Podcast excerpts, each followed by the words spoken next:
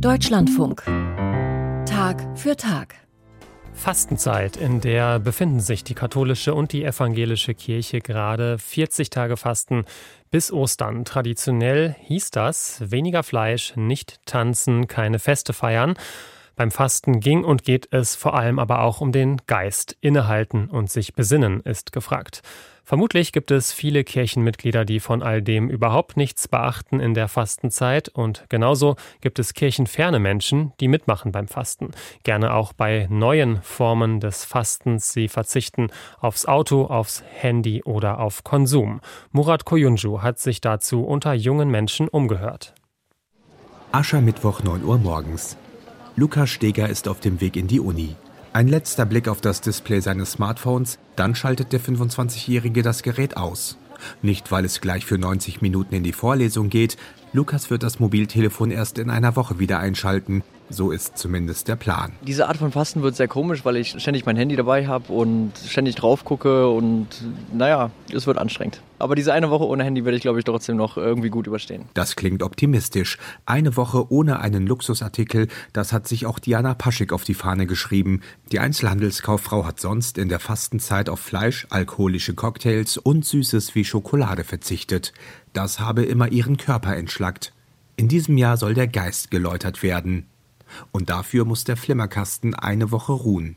Das gilt auch für die Streaming-Apps auf ihrem Handy. Die 27-Jährige findet nämlich, dass sie zu viel Zeit vor dem Display bzw. Bildschirm verbringt. Ich bin ein absoluter Fernsehjunkie. Wenn ich Zeit habe, gucke ich halt viel Fernseher. Ich habe ja auch viele Lieblingsserien und ähm, Sendungen, auf die ich mich immer wieder freue. Ja, ich denke halt, dass mir das halt ein bisschen schwer fallen wird, aber ich denke mal, dass ich die Zeit anders nutzen werden kann. Ich denke halt, dass ich Fernseher nicht vermissen werde und auch nicht brauche unbedingt. Also muss nicht sein. Mal gucken, ich bin gespannt, wie die Woche halt wird. Auch Diana geht zuversichtlich an die Sache ran. Eine Woche soll der Verzicht auf Fernsehen und Handy andauern. 40 Tage, so lang wie die christliche Fastenzeit, das trauen sich die beiden nicht zu. Lukas und Diana sind von Hause aus christlich geprägt, das Fasten sei für sie wichtig. Es sei eine Zeit der Läuterung und der inneren Einkehr, denn dabei wollen sie sich auf das Wesentliche konzentrieren und bewusster leben. Sie sind geprägt von der aktuellen Tierethikdebatte, deshalb sei der Verzicht auf Fleisch für sie relativ einfach und keine echte Herausforderung. Viel schmerzhafter sei anderes, wie eben eine Zeit ohne Filme und Telekommunikation.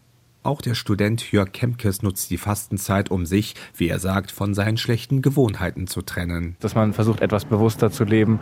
Also ich glaube generell, dass viele Sachen, die man so alltäglich macht und wo man nicht so drüber nachdenkt, nicht so gesund sind. Also viel auf Social Media zu hängen, wie viele andere Leute auch wohl festgestellt haben, ist nicht so gut. Ich glaube, dass es einem einfach viel Energie zurückgibt, wenn man sich ein bisschen mehr auf die Sachen besinnt, die einem so vielleicht auch früher mal mehr Spaß gemacht haben, die man dann zugunsten von Social Media nicht mehr gemacht hat. Zum Beispiel mache ich sehr gerne Sport oder ich lese auch gerne und das sind so die Sachen, die ich dann irgendwie lieber am Nachmittag oder Abend mache. Sein Kommilitone Jonathan Wendler möchte sich ebenfalls in dieser Zeit mehr bewegen und sein Auto stehen lassen. Ich bin die ganze Zeit mit meinem Fahrrad unterwegs. Hat auch den Vorteil, dass ich was für meinen Körper mache, denn ich bewege mich viel zu wenig. Und ja, gut für die Umwelt. Und ich denke, ich werde generell auch aufs Fahrrad umsteigen, vor allem für so kürzere Wege, wenn ich mal in die Stadt fahre, lohnt sich das einfach. Man weiß auch irgendwie ein bisschen mehr zu schätzen, wenn man mal im Auto sitzt und kein Parkproblem. Ein Experiment, das also vielleicht sogar zu einem Dauerzustand werden könnte. Dann würde aus dem Fasten eine andere Einstellung zum Leben, wie etwa auch bei seiner Freundin Lisa Feller. Sie will nicht nur in der Fastenzeit, sondern ab sofort für immer auf Verpackung und Plastik verzichten. Jetzt sei der richtige Zeitpunkt. Das heißt, wenn ich einkaufen gehe, Obst einkaufen gehe, werde ich immer schön meine Stofftasche dabei haben und gerade alles, was mit Plastik zu tun hat, weglassen und immer nur in meinen Jutebeutel reinpacken. Halbzeit am Wochenende.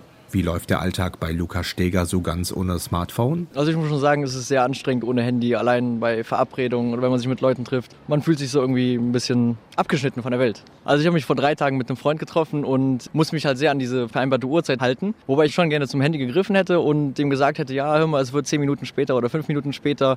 Aber so muss ich halt ein bisschen hetzen. Also war halt schon stressiger ohne Handy. Und es wurde nicht leichter. Also gestern Abend haben ein paar Freunde und ich halt beschlossen, dass wir uns heute Abend treffen.